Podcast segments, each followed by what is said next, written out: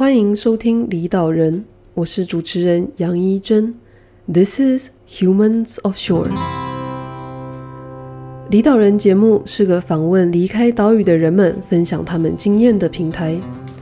谈谈他们离开岛屿的原因与过程，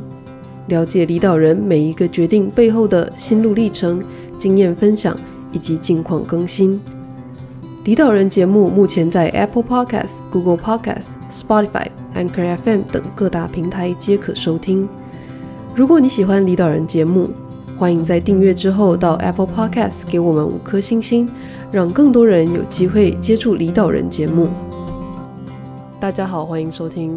这个礼拜的离岛人。那这个礼拜我们邀请到在走出早稻田经政治经济之后的潘宁。那潘宁最一开始的离岛经验，应该要从福伦社的交换学生开始说起。那在那之后，他进了台大政治国际关系组，然后同时也双主修早稻田的政治经济学部国际政治经济学科。然后后来在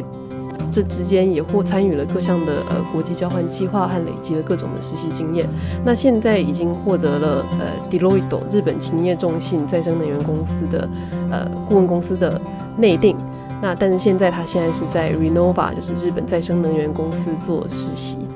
那潘宁过往的学习领域一直是政治相关的。那我现在好奇的是说，为什么他会在现在选择进行就是往再生能源的方向去就职？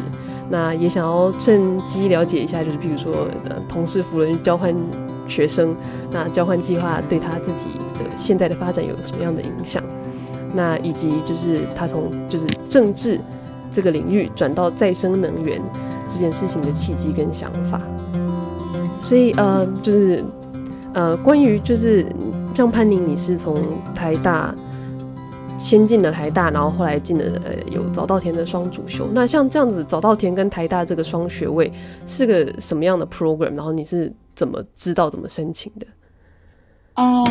像我们呃台大政治系和经济系，还有早稻田的政治经济学部、国际教养学部的双学位计划，是从两千零六年开始，然后台大第一次推动这样的大学部的跨国的双学双学位的计划。嗯，我会知道是因为系上有很多学长姐，呃，很多优秀的学长姐之前有去参加，然后他们回来的时候就都有分享一些经验啊。或是从朋友那边听来，他们在日本找到工作等等，所以我后来就想说啊，那我也想要去日本闯荡看看这样子。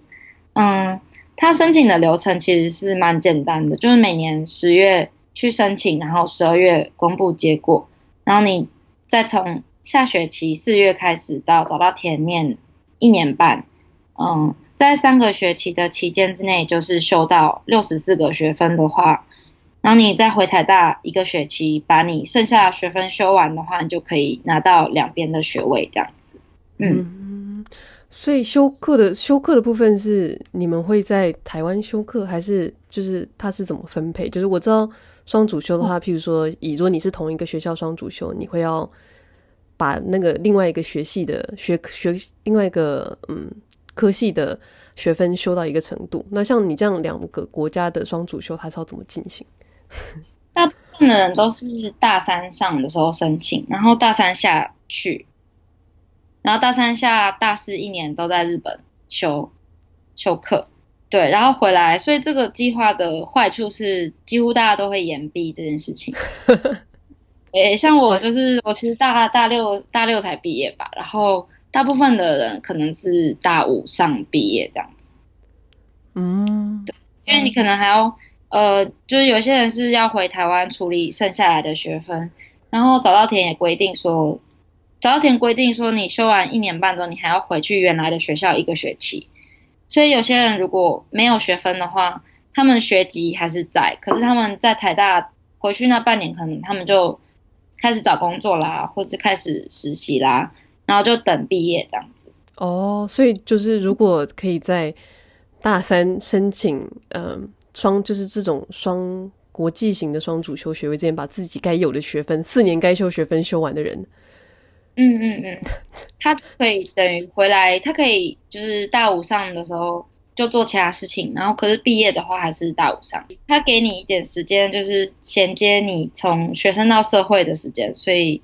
还 OK。而且如果你在日本找工作的话，反正你也是隔年才开始工作嘛，对，所以这件事情不太会影响到你在日本的求职这样子。像是呃，你们在早稻田去修这个双主修的部分，也是用全部都是用日文，还是他们因为是国际学生，所以可以用英文修课？嗯，他们有分两个两个 track 嘛，一个就是英文全英文的，然后一个是日文的。那你其实那时候申请的时候，你可以选你要上英文的还是日文的。但是就算你选了之后，你其实呃，如果你想要挑战日文的课啊，或者你想要上英文的课，都还是互通的这样子。我那时候是因为如果你要选日文 track 的话，你要通过 N one 才能申请。所以我已经通过 N one 了，然后那时候我就选了日文的。台湾就是苦读了，苦读了半年准备这样子。等一下，你说你苦读了半年你就考过 N one 的的意思吗？因为，因为我其实我自己是从比较早就开始学日文的。呃，因为我小时候国中啊什么时候就蛮喜欢动画啊、漫画啊，所以我接触日文还蛮早的。只是就是认真去学它，然后有系统性的上课的话比较没有这样子。嗯，所以对，就是你这样上了两边的课之后，就是因为毕竟呃学内容上来讲，像算是比较相关的嘛。嗯，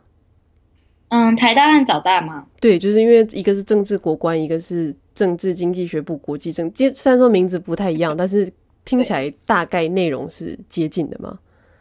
是呃接近的，但是我会觉得台大政治系的教育就是很集中在。中华民国和两岸关系这方面，对，因为里面的教授的组成啊，各种呃各种以前历史的轨迹啊，所以他们就比较注重在学习我们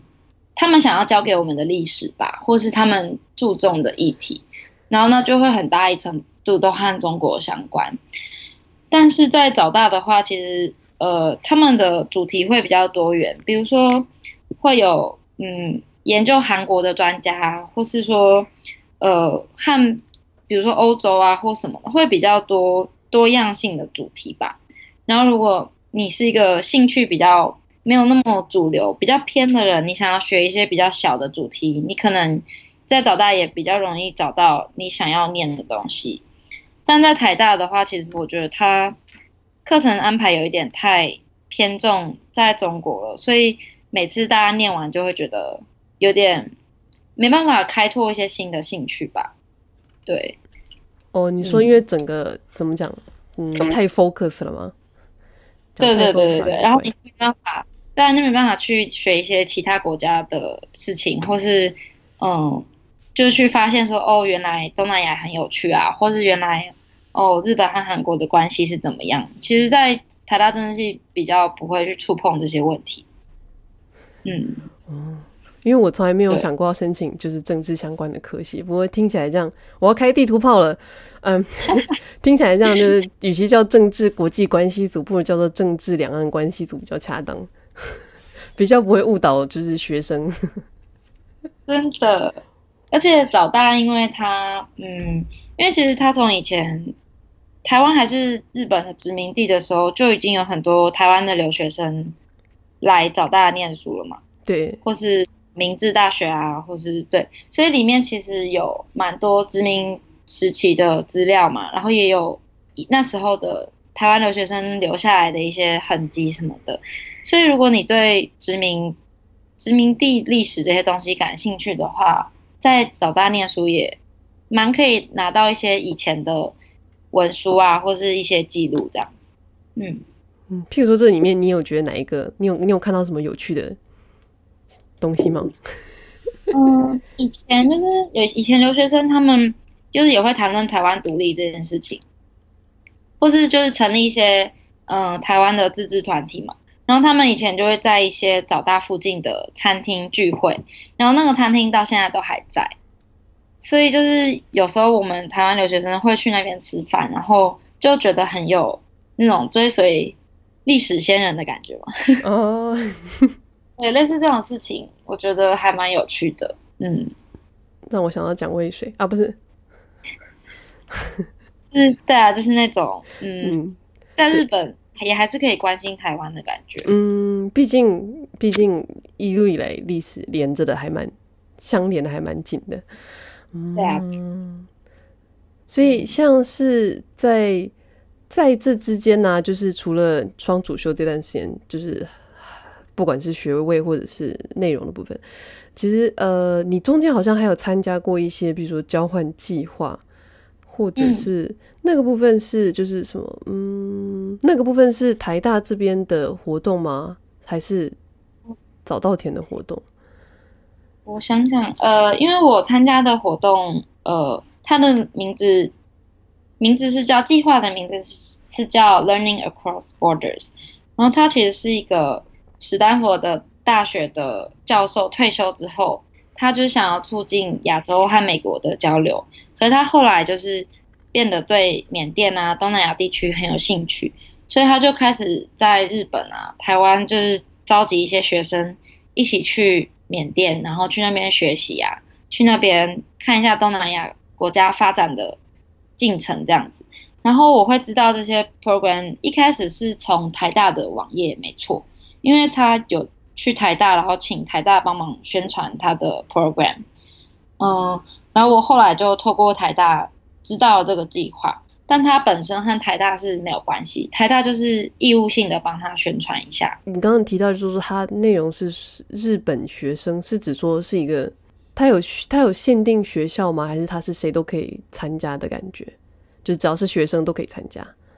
那个教授他本身和庆应大学的教授有。有认识这样，所以他在日本的 recruit 通常都是在庆应大学，他会去庆应大学办说明会啊什么的，嗯，然后是呃，因为这个资讯在网络上有一个网站是公开的，所以只要你是，应该只要你是，呃，就算你是社会人，只要申请的话，其实都就是面试，然后他让你通过的话，其实大家都可以参加这样子。所以，像这个就是去做交流这件事情，他你你在呃东南亚是嗯哪几个国家？然后实际上内容上大概是做了什么样的事情？我第一次去的时候是呃一次是在八月底九月的时候是去缅甸，然后在缅甸的话，因为它本身是一个开放比较晚的国家嘛，大概两千一零年一一年民主化之后才。能让外国人比较自由的进去，所以它会是一个呃，比如说可能前一年手机的 SIM 卡可能要一百美金，但它开放之后可能只要一美金就买得到，然后或者是你前一年去的时候马路上都没有红绿灯，可你隔一年去的时候就已经主要干道上的嘛红绿灯就盖好了，就是它是一个可以让你看见呃这种 less developed country 的。发展的速度可以这么的深快，对，然后它甚至网络就可能比台北或者是日本还要快这样子，因为它什么东西都是新建的，所以就会是比较快的科技，但它是又是在处在一个很呃，比如说基础建设都还没有盖好的地方，所以会有一些冲突性，你可以去观察。然后在那边我们有去一些，比如说 NGO 啊，然后。或是一些嗯，像后来有人去了一些学校，大学学校，他们自己办了一些大学，然后或是当地的呃外国人筹办的高中啊等等，就我们去了很多不同的地方呃造访，或是联合国的组织这样子。那在造访途中，你就可以知道哦，缅甸现在虽然民主化，可他们还有面对一些，比如说罗兴亚的难民问题啊，或是说。有一些极端的佛教的组织，有一些比较极端的和尚，他们就在网络上会发表一些仇恨言论啊，仇恨穆斯林啊等等。所以其实他们虽然民主化，但是还有很多很多需要解决的问题。那我们在造访的途中，就是可以跟当地人就是讨论这些事情，然后也可以知道他们的，比如说他们他们那边算薪水的方式，还是那种算一天的。就不是算时薪，然后可能一天的薪水买一杯珍珠奶茶就没有了，类似这种。嗯，对，或他们那边小孩可能大概普通的人家到小学四年级就停止教育，就没有钱继续上课，所以就很多那种嗯还没有接受到完整教育的小孩就必须开始工作这些问题，嗯，所以去这个计划，我觉得最好的就是你可以一口气接触到很多很多一个国家社会上可能会有的问题，然后你会在那个过程中接触那些实际上可能说受害的人嘛，或是一些弱弱势族群，然后你可能原本对这些议题可能就很像那种在课堂上面听一听啊，什么贫穷啊、教育啊，你听了很多，可是你从来没有实际上接触这些人，所以去这个地方，你真的看到这些东西之后，你会觉得自己必须要就是必须要去做些什么，或是自己。对某些议题比较感兴趣，然后会想要去了解这样子。嗯，那像这个计划，它有一个目标嘛？比如说，它实际上希望可以达成什么样的目的？哦，我觉得说起来蛮好笑。我觉得它的目的，我自己会觉得，嗯、呃，因为参加的人大部分都是日本人嘛，然后日本就是一个。在亚洲国家里面，算是开发的非常早，然后又受到美国的帮助，所以一切都很嗯很先进的一个地方。所以我觉得那个教授还蛮想要让日本的学生看看，哦，这个世界上还有其他地方是像这样子的。对，因为日本人真的很，我自己觉得他们很多都很很娇生惯养吧。就像我们去缅甸的时候，马桶吗？日本人。每一个人都生病，每个人都全灭这样子。就有些人是头痛，有些人是肚子痛，有些人是就是发烧了，有些人。然后台湾人和呃，因为还有泰国的学生，台湾人和泰国学生就是都身强体壮这样子。然后系统啊，然后他们可能呃在缅甸的时候就去一些比较呃可能比较。荒郊野外嘛，然后日本人就会觉得哇，实在是太落后了这边。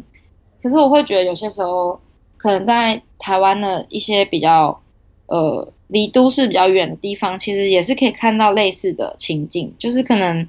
路比较没有铺好的地方啊，或什么铁皮屋啊什么的，就对我来说并不是那么那么那么糟。可是日本人看到就会觉得啊，他们实在太可怜了，住在这种地方之类的。所以就是在这个计划里面和日本人一起参加，对我来说也是蛮蛮特别的体验，因为他们的标准和我们的标准真的很不一样。然后你有时候跟他们一起谈论这些开发中国家或是比较低度开发国家的问题的时候，他们会有一点，嗯，他们会有点无法理解为什么那些国家是这样，对。因为他们自己出生的时候，日本就已经什么都好好的了，这样。的确，就是该有的都有，什么东西都很干净，然后，嗯，战争战争也结束了。对，我就会觉得那个教授其实很大一部分是想让日本学生去去对这些国家有一些关怀，然后去知道说日本其实并不是一开始就是这样，日本也其实以前也是经历过这些事情，可是他们其实并不知道这样。所以听起来，这个交换计划比有点像是让日本学生可以走出去的感觉吗？对，然后也让他们对其他世界更有关怀吧。因为他们其实我接触到的日本学生都是早大、庆庆应啊这些私立学校，都是一些来自很好的家庭的小孩嘛，所以他们就是其实对社会问题啊，或是对这些比较。不知道不公不义嘛，或是什么民主啊，其实并没有太大的感觉嘛。嗯嗯，我也觉得。但他们去了一趟缅甸之后，其实蛮多人就是开始对东南亚会有一些关心，然后他们有些人开始学了学习缅甸语啊，或是学泰语啊什么的，就是他们参加了这个计划之后的改变其实蛮大的。嗯嗯。对，就是呃，我日本朋友他们也在讲说，就是前一阵子前几天上礼拜，日本不是选举吗？对对对。然后就是这一次，反正安反正安倍又赢了啦，anyway。然后呃，但是他投票率是战后新低，就是日本人对选举这件事已经完全冷感到一个冷感到不能再冷感。好像是战后第二低吧，这次的投票。哦，对对对对对对对。然后我那个朋友就觉得很很很怎么讲，很挫折吗？嗯，因为毕竟这次选举好像有还蛮多蛮有趣的，就是有些人提出蛮有趣的议题，譬如说，就不管是生育问题的也好啊，或者是 LGBTQ 的问题也好啊，或者是动漫的问题也好，就是很多人提出很多呃新的议题，但他这些新的议题明明大家都有兴趣，但是大家还是没有去投票，嗯，就就还蛮就还这个就是这个社会还蛮还蛮有趣的。跟台，尤其是跟台湾的状况相比，就当我们在谈论的时候，就是日本人就会觉得哇，台湾人为什么对政治这么，或者说对呃这些议题这么的有想法，或是这么的想要讨论？但是日本人就没有对这种事情完全就，我觉得台台湾人和日本人完全是两个极端 了。我会觉得他们是蛮集中在个人层面上的一个民族，就是。我自己的生活要过得好，就是我要找到一个好工作，我要结婚生小孩。但是他们比较不会把那个我扩大到我们或是日本。哦，但是他们又很在乎外界的眼光，就我觉得这还蛮有趣，就是到底这中间的矛盾。但，但我觉得，因为日本其实没有真的感受到呃政党轮替啊，或是呃。你投票，然后真的可以改变什么？他们没有真的经历过这种大规模的用民主表示自己的意思，或者说很强烈的想要改革什么的阶段。像缅甸的话，呃，比如说像嗯，他们民主化，然后他们的呃呃翁山书记的政党就是开始呃 take over 之后，他们就是可以感受到他们比如说言论上的自由啊，然后会比以前还要更多的。开发计划啊，然后和国际社会也开始接轨，他们可以很明确的感受到自己的生活水准和生活形态上的改变。然后像台湾也是啊，可能我们投票，然后某些法案就被挡住了，然后我们就呃，我们就可以开始推行一些比较前卫的，比如说同志婚姻啊，或是也不是说前卫，就是比较比较进步的价值。但日本的话，就是都没有真的透过投票或是民意去。推动某些重大的改变，所以他们就会一直觉得啊，投票好像也不会改变什么啊。哦，这真的，反正也不会有什么特别，就也不会影响到我啊什么的，就可能是这样的关系。像当然就是不管是呃刚刚前面提到就是这个双学位的部分，就是早稻田跟台大部分，还有你去呃参加这个 Learning Across Borders 的计划。嗯然后在这中间，哎，你自己觉得你自己遇到最大的挫折是什么？嗯，我觉得一开始，呃，我去缅甸之前啊，然后可能在扶轮社的交换，或是在一开始来找稻田的时候的挫折是，就是会找不太到自己的定位，就是比如说，呃，我到底来德国干嘛？然后我到底来日本干嘛？这样，就是其实一开始。没有特别明确说，我到底这些交流或这些交换的计划是为了什么？当然就是啊，我要把德文学好，我要把日文学好，然后我要就是认识这些社会，然后要交朋友等等，这些东西都是每个人交换的时候一定会有的目标。可是呃，像有些人，比如说对，比如说对音乐很有兴趣好了，然后他们就去，比如说奥地利啊，或去德国啊什么的。那时候我遇到这些人，我就会觉得很就很羡慕嘛，因为就会觉得他来这边是有个很明确的目的，然后他可以专心的为这个目的去准备，比如说他就可以去上课，然后他可以学语言是为了要把乐谱读好，然后和老师沟通等等。可是像我的话，如果没有那样一个中心思想的话，那我现在到底努力的东西是为什么？就我常常会陷入这种。对，我在努力，但我不知道为什么。对，回圈。对，然后我在台大的四年，呃，在台大的三年也是一样的感觉，就是在台大一直实习啊，然后一直去一些新创公司啊，然后努力为政治系的自己找到出路，但是就是那个努力到底是为了什么，我一直都没有找到，所以那是我一开始最大最大的挫折。但是在日本，呃。在日本去了这些呃，去了双学位的教育啊，然后去了缅甸啊等等之后，我就开始知道说，哦，我想要做和比如说基础建设啊、和能源啊、和政府政策相关的工作，所以那之后我就算是克服了这个挫折，因为我算是就找到自己关心的议题是什么，然后我应该要学什么，我应该要找什么样的工作，到这边就比较明确了。然后我有开始觉得来日本是有它的意义在，并不是只是来玩啊，或者是只是来学日文而已。对，嗯，所以像刚刚你提到，就是嗯、呃，这一段时间里面，你慢慢有想要做，就是不管是基础建设还是再生能源这一块，是有什么样特别的契机让你这样觉得吗？就是发生什么事情让你这样啪，然后你就觉得我要做这个这样的感觉吗？哦，我觉得非常神奇，它就很像是很多个点，然后突然连在一起。我突然发现，哦，其实做这个不就可以把所有事情连在一起吗？嗯，它其实是。我在缅甸的时候，呃，因为他们的电力系统还没有很进步，所以有时候吃饭吃到一半啊，然后就突然全部的灯都暗了，然后大家还开始唱生日快乐歌的，对，就是然后餐厅的主人就啊，这很正常，等一下就会恢复，然后就可能跳电跳一下就又回来了。然后我们第一天去住的饭店，我们就在饭店开会嘛。然后那会议室的天花板就突然破掉了，然后天花板，然后就突然开始漏水了，所以我们开会开到一半，就中间突然有一个洞，然后开始下雨，这样，就是类似这种很不可思议的事情。你们是那个房子是一一层楼而已吗？没有没有，它是就是一个还不错的饭店哎，对。然后那个饭店的人员就是也很淡定的跑来，就是放一个水桶放在那边接水，然后就又淡定的走了这样。然后那时候就会觉得，哇，就是这些事情明明都很不正常，可是当地人都觉得很正常，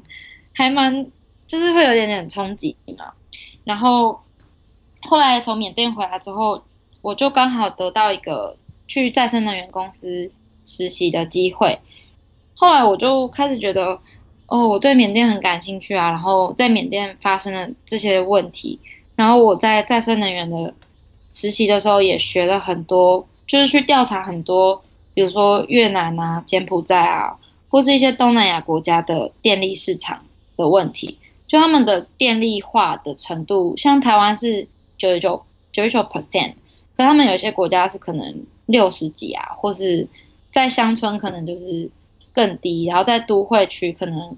七十几，但都没有到像台湾、日本这些。你随时随地都可以不用担心电力的问题，所以后来就发现，其实把自己的经验和自己的实习，然后还有我在政策上、政治上的所学结合起来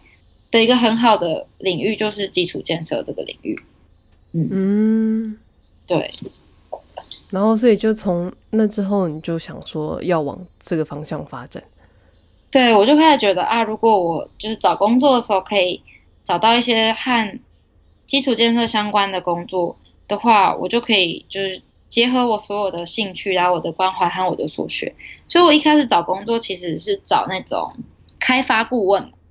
就是他是那种呃和国际援助组织或是国际多边银行合作，然后去呃比如说某个国家建一个什么大桥好了，然后这个顾问团队就会去。呃，去建议他们的工程啊，或建议他们的招标啊，或者去建议他们整个交通交通的规划应该要是怎么样。就有日本有这样子叫做开发 consultant 的这种开发顾问的这种工作。一开始我是往这边去找的，可是我后来发现，其实开发顾问都是那种你要先有呃这方面的经验，然后你才可以去中途变成开发顾问。所以很多人都是工程师啊，或者什么呃，在银金融业、银行融资方面有经验，所以他们就可以再转去这个比较特别的呃特特化的一个领域嘛。但像我的状况，因为我是一个新新组嘛，就是一个新毕业生，就我什么都还没有，所以后来就是转而去找顾问，就是比较广泛的顾问，什么都可以就是咨询，然后你。到时候就是看看能不能有机会去多多接触和基础建设相关的案件，这样子。还有，嗯，因为我其实就是就是在找工作的时候嘛，就会看到很多 consultant、consultant、consultant，然后因为它有分，因为 consultant 是一个很 general 的一个用语，它可以有，它可以有，比如说银行金融专业经理人的那种，然后也有各式各样的。然后我就在想说，consultant 到底是要 consult 什么？真的，其实大家都会觉得啊，这都这工作到底是在做什么？而且薪水都很高，因为他们其实呃，像我现在在再生能源公司的时候，我们其实也要去雇佣一些 consultant。那比如说，我觉得比较有趣的是像呃风险风险的 consultant，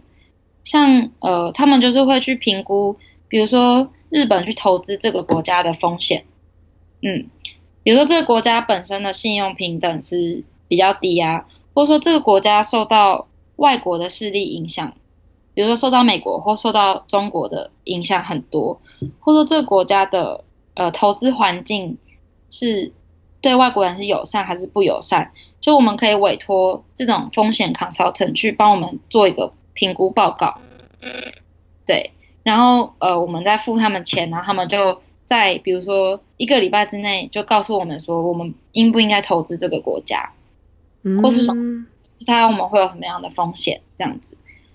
那他们通常都会有蛮严苛的时间限制嘛，因为像我们当然会想要做一个投资决定，当然是越快越好。所以有时候我们雇佣一个顾问，我们就跟他说，这个礼拜之前我就要这个报告，然后他们会，他们可能就会哦，那要加钱哦之类的。但的确，投资的话，就是如果就是有实际好坏的分别嘛。而且你这个月这个礼拜做的资料，搞不好下个月，譬如说川川先生就加了十趴的关税，那整个条件就又再改变一次。对，所以 consultant 其实还蛮蛮是个蛮蛮容易 overwork 的行业，就是因为顾客的要求你必须去呃去满足他，不然他随时可以去找其他家 consultant。嗯，就是怎么讲讲说被取代性高吗？嗯嗯，不过就每一家 consultant 他们也会有自己比较得意的领域嘛。可能说这家 consultant 在这个国家比较多经验啊，或在这个产业比较多经验的时候，可能大家就会偏向去找他。但是基本上竞争也是蛮激烈的。刚刚也有稍微提到，就是说你已经有得到了就是日本勤业众信。的内定，那然后你现在在就是呃 Renova 的这个间日本再生能源公司做实习这样子，那对呃像是这个这个实习的部分啊，你是怎么找到的？就是因为毕竟你原本念的是政治相关嘛。嗯，这个说来惭愧，其实就是口内 口内找到的。呃，因为里面有一个台大的学长已经在里面工作了。所以那个学长那时候就问说，有没有台湾人想要去实习？嗯，因为那时候公司就对台湾这个市场蛮有兴趣的，然后他们就想要有一些台湾人去帮他们调查市场啊，或者是去帮他们关心政府法规的变化等等。然后那时候我看到这个实习，就觉得哦，还蛮不错的，就是这个产业对我来说是一个全新的领域，但是是个很重要的产业。然后他的薪水什么的也都，就他的福利什么也都很好，所以我那时候就想说，好，我也要去这边这样子。嗯，对。诶，所以刚刚讲的部分都是实习的这间公司，对不对？还是？对，在能源方面的话是在这家公司。对。那既然你刚刚在讲福利很好，诶，那个新卒进去大概多少钱呢？因为官网上应该有写，对不对？官网有写过。不过我的我那时候的薪水，我的薪水是实习生的薪水，和新组不太一样。但新组的话，好像是应该是三十三吧。嗯，一刀插在建筑相关业者的那个心脏上面，你知道，这样唰。就他们的，可是他们新组真的收的很少，像去年只有收两个人而已。嗯，因为其实像这种比较中小型的公司是还蛮实力主义的。就你有没有拿出成果，然后你的工作表现是会很容易被检视，因为人很少嘛，对，大概一一百五十个人左右而已，所以你如果做不好的话，其实压力还蛮大的。那像是你们在这种像像像你现在在实习嘛，或者说像这种新组的进去，他们一开始在做的工作内容大概会是像是什么类型？其实像这种能源开发商的呃新组啊，它其实嗯，这种能源业大概有三个领域比较重要，一个是财务，就你要怎么样融资嘛，要怎么样呃这个 project financing 要怎么样。才能呃帮助，就才能好好的帮我们把一个案子的金源全部都筹筹到，所以你就是有个财务背景很重要。然后另外一个就是当然就是工程背景，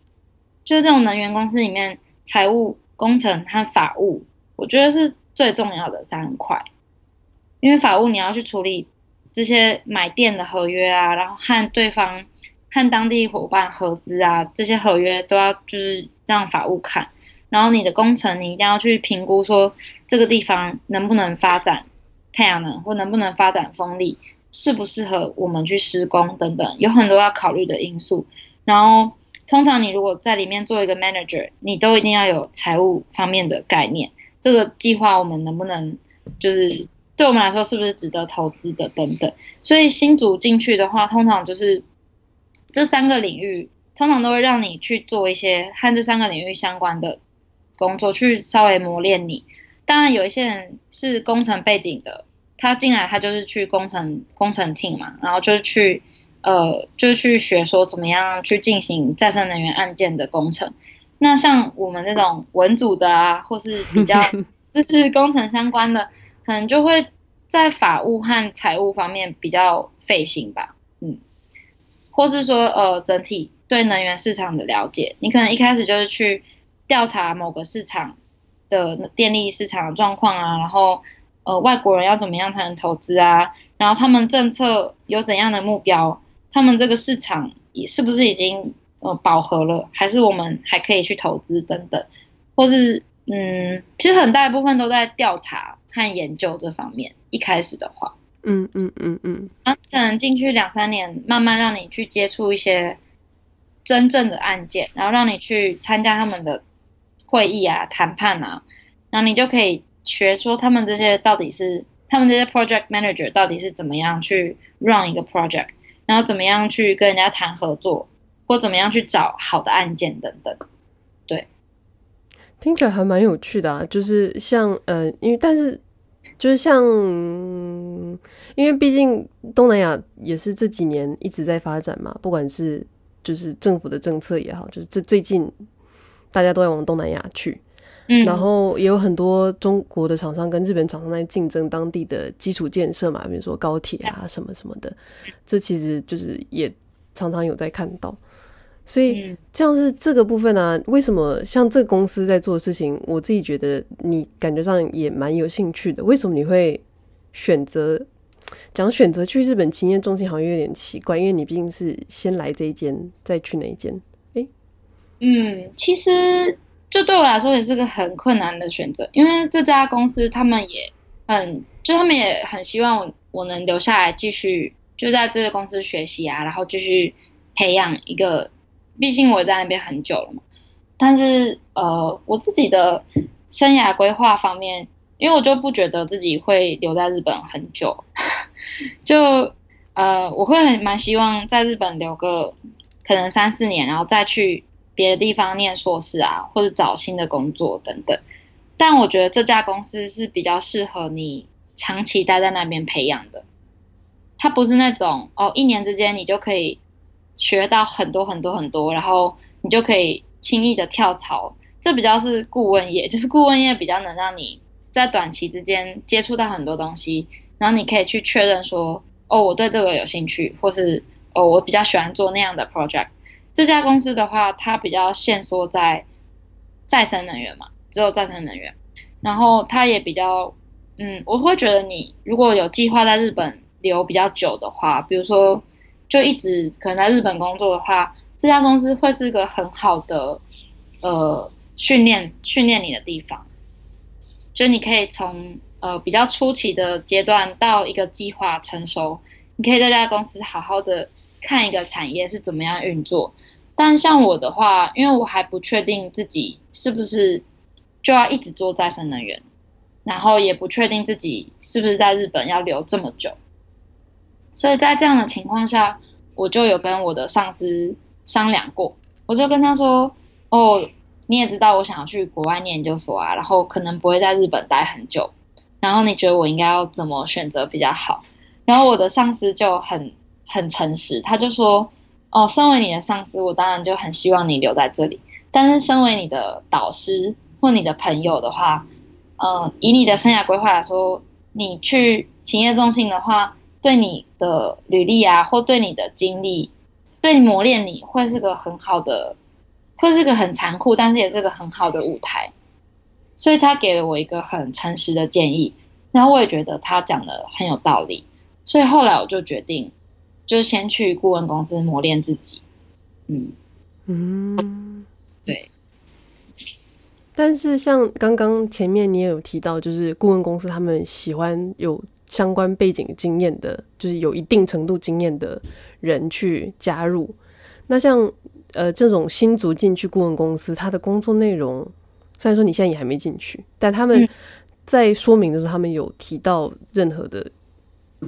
嗯，有，就是新组的话，呃，通常就是会给你训练，呃，大概两三个月的训练时间，然后就让你知道说，哦，一个顾问要怎样，就是要有怎样的技巧啊，比如说 presentation 啊，或是要怎么样去和客人沟通等等，这方面的研修有两个月，然后两个月之后，他就会把大家分配到不同的计划里面，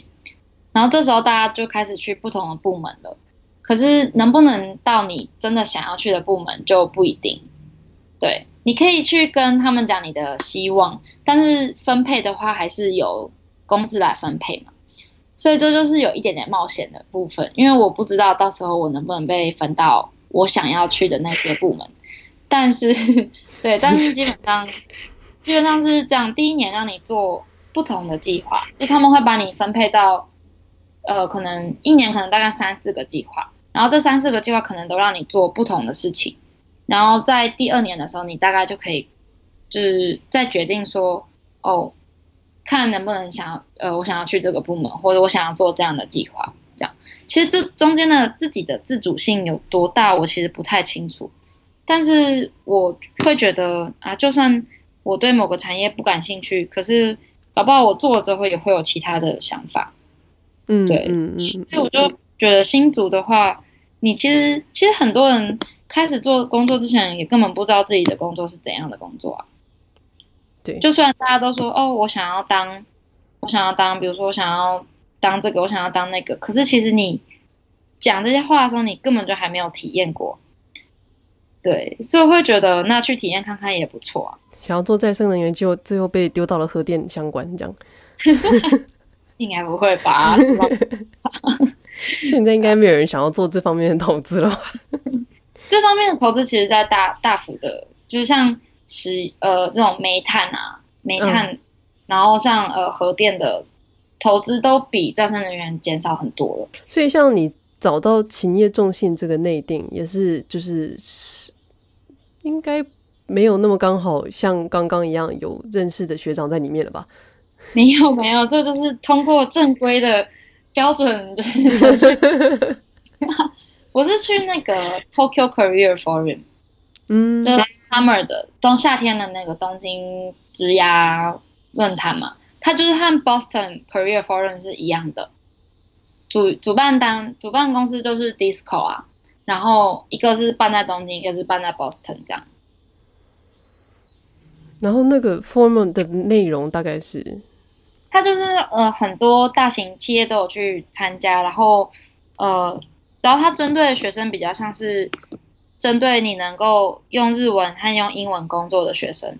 所以有日本人，也有归国子女，然后也有留学生，然后也有那种外国人就专门飞来东京参加的。哦，对，但主要的要求就是你要能用日文，也要能用英文这样子。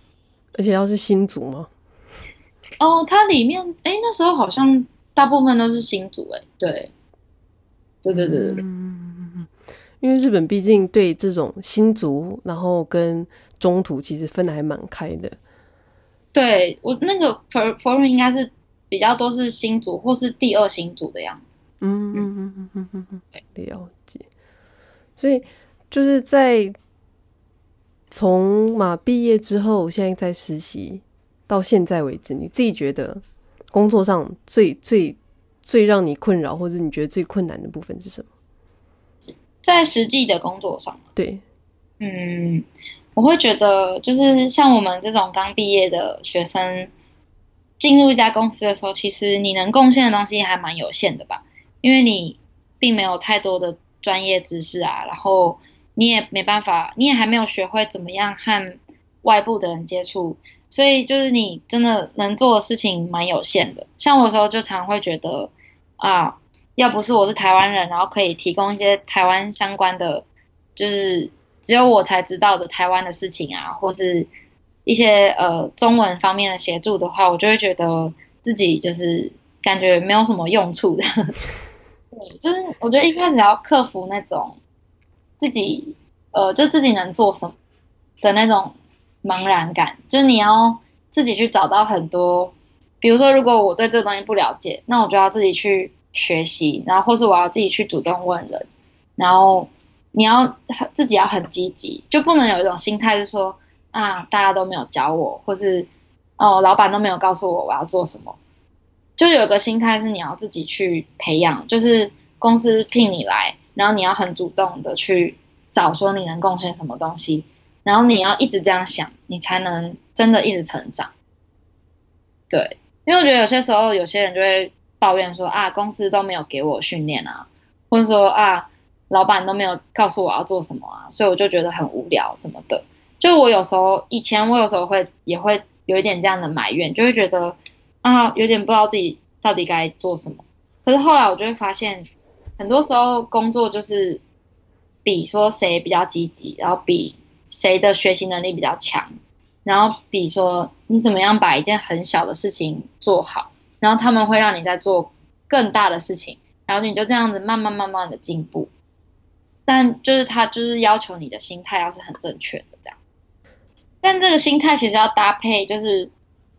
要搭配好的上司等等。好的，这个也还蛮重要的。对，因为像我有时候会觉得，哦，我做很多东西，可是可能，然后可是这些东西可能没办法很立即的，就是为公司带来什么贡献什么的。然后你就会觉得有点无力之类的。可是像我的上司，就是他常常，我就算做一个很小的调查，或是提供他一个一些资讯，他都会给我回馈。他都会说啊，谢谢你总是就是帮我们看这些东西，然后谢谢你总是收集这些东西，这对我们的某些呃开发来说，会长久来说会是很不错的帮助。这样，就他都会给我这样的回馈，然后我就会觉得啊，我的工作虽然。到现在还没办法做很大的东西，但是至少它是有意义的。对，所以有这样真的很重要。如果没有的话，你真的就会觉得我到底在干嘛啊？这样子。真的，我其实在日本常听到有些日本人转职是因为现在的公司太闲了，没有事情做，所以要转职。我真的听过这种，然后就会觉得，当然对，像我刚刚讲，心态很重要，但是真的有一些工作环境。它的制度设计的可能不好，或是他的人没办法带领你，那那个时候你就真的自己也要判断。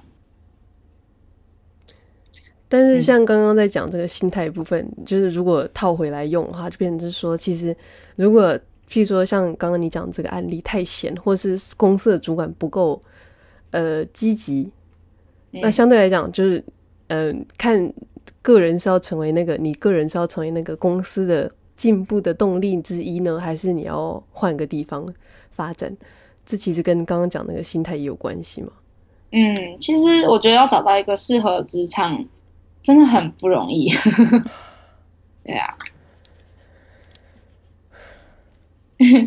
但最重要的就是自己对自己问心无愧，就你自己觉得自己有已经做出百分之百的努力了，可是你还是没有得到很好的回馈什么的时候。那时候我觉得你离开是个不会愧对自己的决定啊，嗯，但如果一直都有点得过且过啊，然后也觉得有些人是把自己的得过且过的责任放在别人身上，就我觉得是本质上不太一样。对，那像你刚刚就也有提到，就是说就是你现在想要，你之后会去进这间那个叫什么顾问公司嘛？就是对企业中心。那嗯，在这之后，你有打算？就是你刚刚也有提到你想要去念研究所这件事情，或者换工作，你自己有现在有任何的就是想法吗？就算说你现在连 就是。那个都还没有进去，但是你自己对你自己呃未来的一个规划，你你有比如说五年的蓝图或十年蓝图吗？我会很，我会想在就是现在顾问公司学到，我觉得啊已经真的学到很多，然后我觉得大概足够的的阶段的时候，会还是会蛮想去念硕士吧，因为其实呃如果要在一些国际组织工作啊，或是在一些我想去的地方工作，可能一个硕士的学历都还是比较还是必须的。然后我也会蛮想要再转移到下一个国家去，就是不是在日本，可能在别的地方念硕士。嗯，对，因为我就觉得我目前为止都是接受亚洲的教育嘛，就是不管是从小到高等教育，在台湾和在日本，但我还蛮想要去看看，就西方世界的。硕士啊，西方世界的高等教育的样子，还蛮想要去体验看看的。嗯，那你未来有计划要回去台湾吗？嗯，我觉得我硕士念完之后，呃，找下一份工作的时候，可能会希望，就可能还是会希望自己累积到某个程度之后再回台湾。嗯，因为其实我现在有兴趣的产业在台湾比较没有。这方面的市场，对，对，因为比如说呃，去开发其他国家的基础建设啊，或去援助啊 等等，在台湾的话，其实是医疗和农业相关的比较多，而且比较不像是投资，比较像是援助，就是它不是一个 对外交上的技术援援助啊，对，等等，像比如说我台大工位系的学长啊，或者说念那种。呃，农农业相关的学长学姐，他们就还蛮有这种到国外去怎么讲，去提供技术上的协助，这种这方面的工作有他们的市场。但是呃，我现在比较有兴趣的能源业的话，因为台湾现在离岸风电啊什么也发展得很很不错，其实我也有在考虑，就是可能回台湾可以在台湾的能源业工作。嗯，但是。以基础建设的投资啊，或是以东南亚的合作来说的话，我会觉得在台湾要找到适合的位置比较困难一点点。嗯，对。当然进政府也是有有想过的，对。但那个就呃未知数变数很大，所以。对 觉得生活好像会很不稳定这样。嗯，那个要看什么状况啦，就是也有可能没有机会进去的。但是我最想要做的其实是，呃，加深台湾人对东南亚的理解吧。对，因为我就是虽然在日本念了两年书，但我其实在日本得到最多其实是对东南亚的了解。嗯，然后对东南亚的那种热情，就真的。就是去让我在日本有动力去找这方面的工作，所以会很希望，因为台湾人对东南亚一直都有一些偏见，然后或是根本就也不认识他们，然后但我们明明就很近，然后也有很多人上面的交流也很多啊，比如说他们现在来台湾旅行的人也很多，然后来台湾工作的人也很多，可是就很多台湾人对东南亚会有一些误解，然后一些不太好的刻板印象。所以我就很希望自己回去之后可以，嗯，可以把东南亚和台湾的关系加深，然后可以去推广更多这方面的合作，这也是我的目标之一。这样子，嗯嗯嗯嗯嗯，对，这听起来跟现在政府的一些就是，嗯的政策方向还蛮接近的。对啊，对啊，对啊，只是不知道以后这个政策还会不会延续下去。我们是希望它可以继续延续下去啦。对，对，所以对我来说，日本比较像是一个让我可以实现自己的，嗯，可以实现自己的抱负的一个舞台。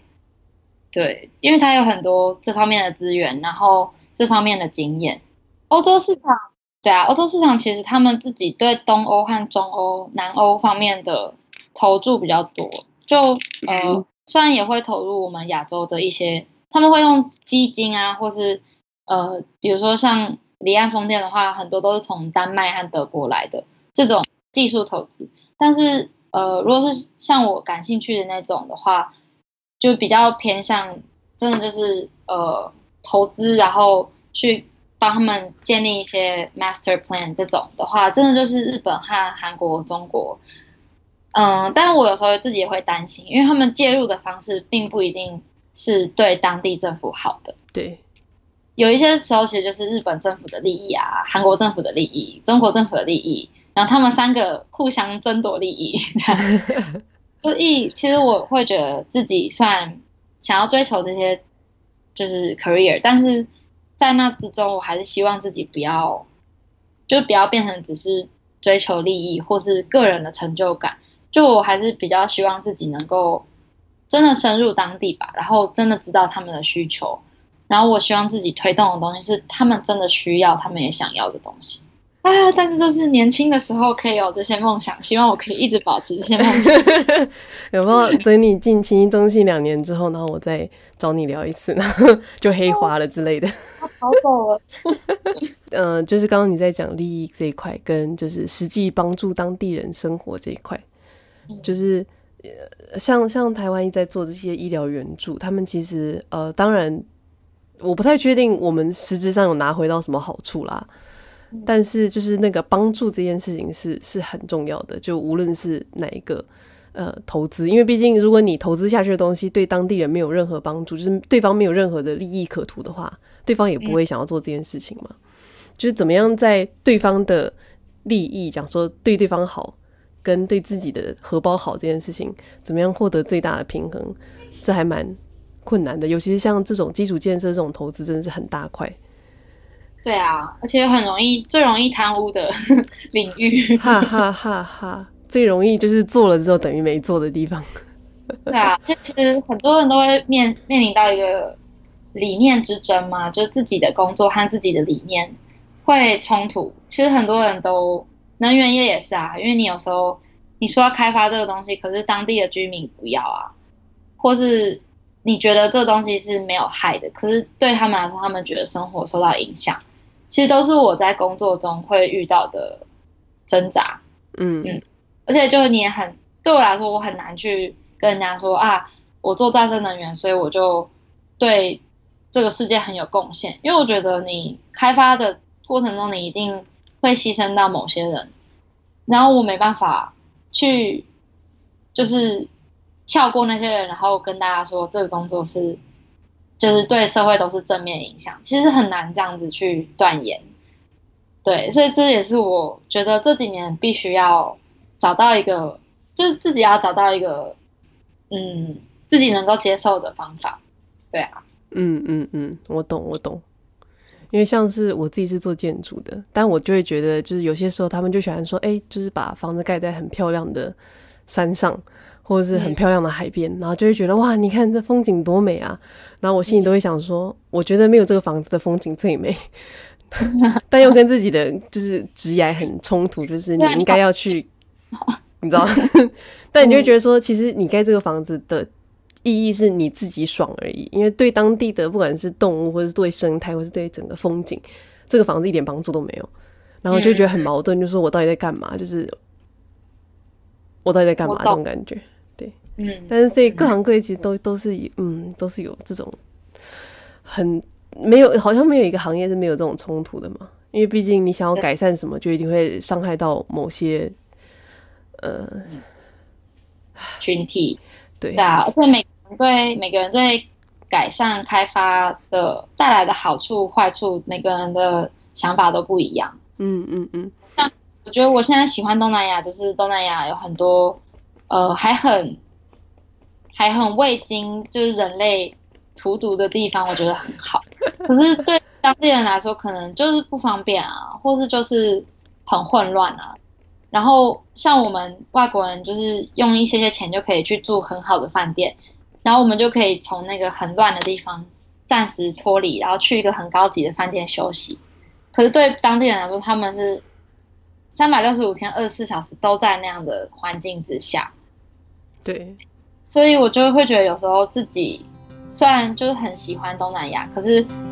我会觉得哦，搞不好我喜欢的和他们就是他和他们体验到的自己的生活是有很大的差距。嗯，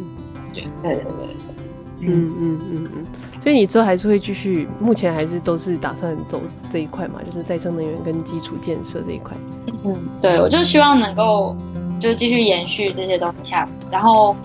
嗯，希望像硕士的时候，我就会考虑，比如说，嗯，有一些像比如说都市规划啊，或是像一些嗯基础建设相关的硕士，我就会蛮想要继续去精进自己，然后看看能怎么样找下一份工作这样。对，就是所以如果就是我们有任何听众朋友对这再生能源或者说东南亚这一块相关，或者说在日本做 consulting 这块有兴趣的话，可以去 follow 一下他的粉专，这样你也会对啊。在日本的生活比较有怎么讲概念吗？对，会有更多想象，有很多在日本还做很多事情的。对，所以今天就谢谢潘宁，就是来陪我们聊了一下他从就是从大学吧到现在要在日本正式进入职场之间的一些想法和经验分享，这样子。嗯、谢谢，谢谢，谢谢离岛人，谢谢，感谢各位收听离岛人。离岛人节目，东京时间每周日早上九点更新。如果你喜欢这个节目，记得订阅离岛人频道来获得最新的节目内容。如果听完离岛人们的故事，让你有任何收获或想法，也欢迎在离岛人脸书上留言或分享给想要离岛的朋友们。同时，如果你有故事愿意和离岛人分享，朋友想要出卖，欢迎私讯离岛人。或直接填写官网上的问卷，让离岛人知道。我们下周见，我是主持人杨一真。This is Humans of Shore。